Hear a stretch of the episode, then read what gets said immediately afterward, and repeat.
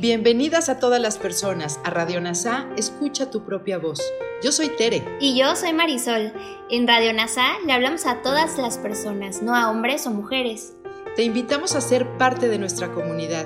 NASA Curarte Tú y un curso de milagros. Te acompañaremos en las lecciones diarias de un curso de milagros. Profundizaremos en las oraciones que se encuentran a lo largo del libro.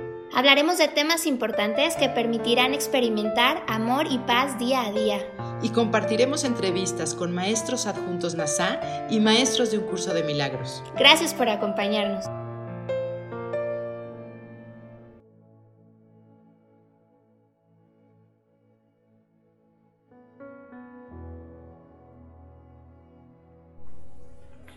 Comencemos.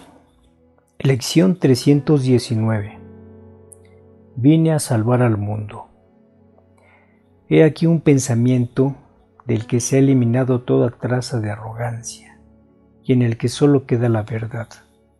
Pues la arrogancia se opone a la verdad. Mas cuando la arrogancia desaparece, la verdad viene inmediatamente y ocupa el espacio que al irse el ego quedó libre de mentiras. Únicamente el ego puede estar limitado y por consiguiente no puede sino perseguir fines limitados y restrictivos. El ego piensa que lo que uno gana, la totalidad lo pierde.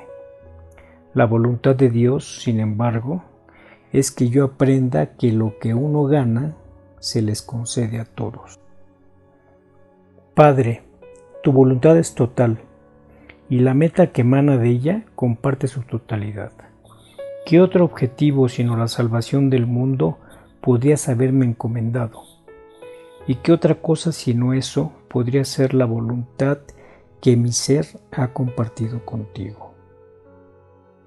Fin de la lección 319.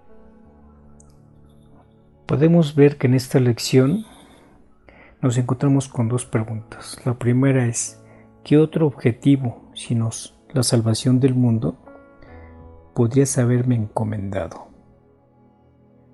Y la segunda es, ¿qué otra cosa sino eso podría ser la voluntad que mi ser ha compartido contigo? Pero ¿quién soy yo para salvar al mundo? ¿Y qué es el mundo? Para ello, podemos remitirnos al libro de ejercicios en el punto 14 que dice, ¿qué soy? Soy el Hijo de Dios, pleno, sano e íntegro, resplandeciente en el reflejo de su amor. En mí su creación se santifica y se le garantiza vida eterna. En mí el amor alcanza la perfección el miedo es imposible y la dicha se establece sin opuestos. Soy el santo hogar de Dios mismo. Soy el cielo donde su amor reside. Soy su santa impecabilidad misma, pues en mi pureza reside la suya propia. Y por otra parte, podemos revisar qué es el mundo. Y se encuentra en el libro de ejercicios, en el punto 3 que dice, el mundo es una percepción falsa. Nació del error y no ha abandonado su fuente. Persistirá mientras se siga abrigando el pensamiento que le dio vida. Cuando el pensamiento de separación haya sido sustituido por uno de verdadero perdón, el mundo se verá de una manera completamente distinta, de una manera que conduce a la verdad en la que el mundo no puede sino desaparecer junto con todos sus errores. Ahora su fuente ha desaparecido, al igual que sus efectos. El mundo, por lo tanto, se fabricó con la intención de que fuera un hogar en el que Dios no pudiese entrar y en el que su Hijo pudiera estar separado de él.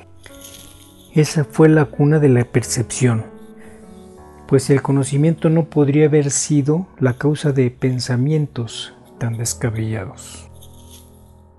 Y en el párrafo 5, renglón 4 dice, tenemos que salvar al mundo, pues nosotros que lo fabricamos tenemos que, contemplarlo a través de los ojos de Cristo, de modo que aquello que se concibió para que muriese pudiera ser restituido a la vida eterna.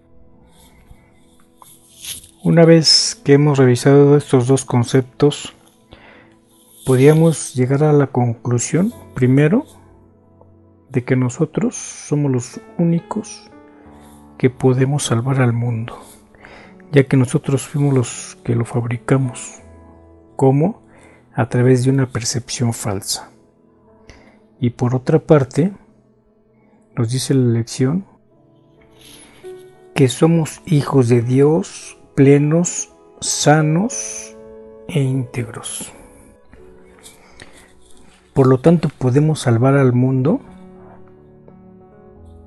a través de verlo con los ojos de Jesucristo.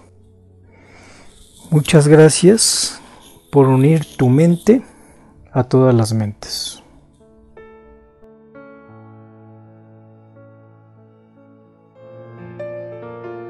Gracias por unirte a Radio NASA. Escucha tu propia voz. Te esperamos en la siguiente transmisión. Búscanos en Instagram y Facebook como arroba NASA Curarte Tú. También encuéntranos en Telegram y YouTube. Suscríbete a este espacio y escucha, tu, propia voz.